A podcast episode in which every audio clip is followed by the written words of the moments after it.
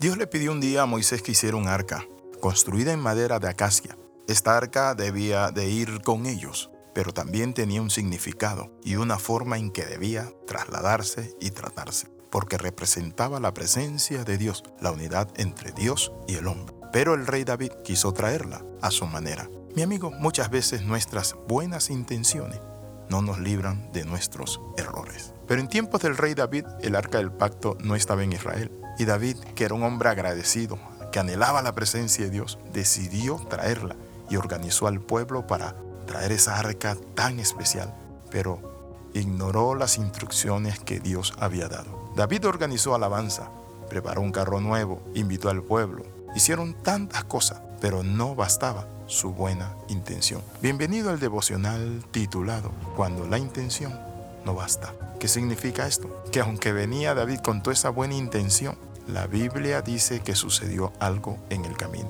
Mejor vamos a leerlo. En 2 Samuel 6 del 4 al 9 dice, cuando sacaron de la casa de Abinadad el arca de Dios, mientras que David y todo el pueblo danzaba alegremente delante del Señor, al son de instrumentos musicales de madera de haya, de arpas, de salterio, de panderos, de flauta y címbalo. Al llegar a la era de Nazón, los bueyes tropezaron, y Usa estiró la mano para sujetar el arca, pero el Señor se enojó muchísimo contra Usa por haberse atrevido a tocar el arca, y allí mismo hirió a Usa, y éste cayó fulminado.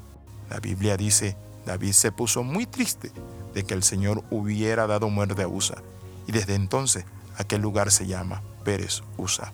David tuvo entonces temor del Señor y se preguntaba, ¿cómo puedo pensar en llevarme el arca del Señor? Eso se trata también para nuestras vidas. ¿Cómo podemos hacer lo que Dios manda? Muchos de nosotros nos guiamos de una fe más que todo nominal o de una fe tradicional donde nuestros abuelitos nos enseñaron tantos aspectos que solo son tradiciones. No nos fundamentamos en la palabra de Dios. La Biblia nos enseña entonces que debemos trabajar esa área de unirnos a la palabra de Dios, porque no basta una buena intención si no está realmente la dirección de Dios. Por eso este pasaje me recuerda cuando en mi casa éramos ignorantes y por ello éramos esclavos del sincretismo religioso. ¿Qué sincretismo? Es una mezcla de lo cristiano con lo pagano. Creíamos en Jesús en la casa, pero también adorábamos a seres humanos que habían llegado a servir a Jesús, como los apóstoles. Teníamos prácticas paganas de llevar a nuestros niños para que los santiguaran contra el mal de ojo.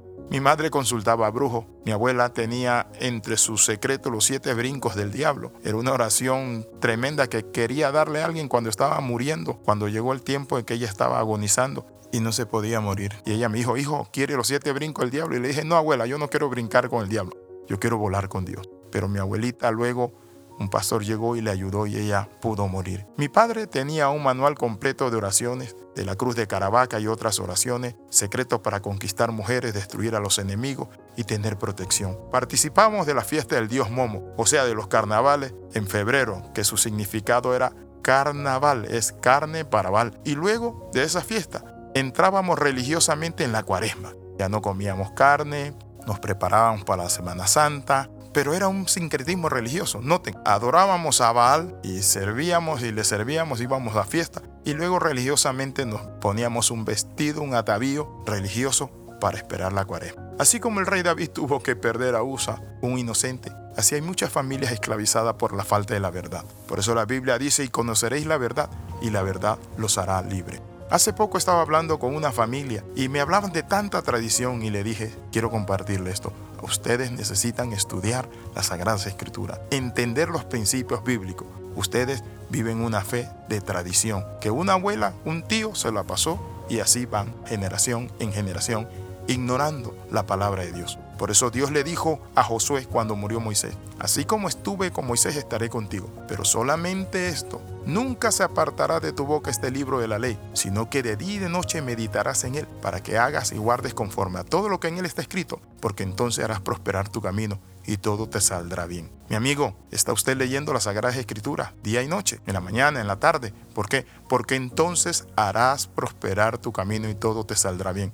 ¿Se ha preguntado usted por qué en la casa no están caminando las cosas? ¿Por qué nada nos va bien? ¿Por qué solo es problemas, luchas en nuestro hogar, maldiciones, borrachera y tantas otras cosas? Saben, necesitamos la palabra de Dios. Las escrituras nos enseñan que David llegó con alegría al, al, arca de Dios, con regocijo, pero eso no bastaba. Sacrificó, pero eso no bastaba. Ahora, ¿por qué murió Usa? ¿Saben por qué? Porque dice la Biblia que pusieron el arca en un carro nuevo. Dios había dado instrucción a Moisés que no podían llevarla en carro, sino que debían llevarla los levitas. ¿Era Usa levita? No, Usa no era un levita, Usa era un ciudadano normal del pueblo de Israel. Muchas veces nosotros queremos hacer funciones y hacer cosas que realmente Dios no nos ha mandado hacer. ¿Cuánta gente quiere servir y creer en Dios a su manera? Así pasó David este momento con el arca del pacto. En esta hora le invito a orar. Padre, hemos vivido con tanta ignorancia en nuestra casa, en nuestra familia, en mi propia vida, Señor Padre de la Gloria, ignorando tu palabra. Tu palabra es la que nos enseña, es lumbrera nuestro camino. En el nombre de Jesús,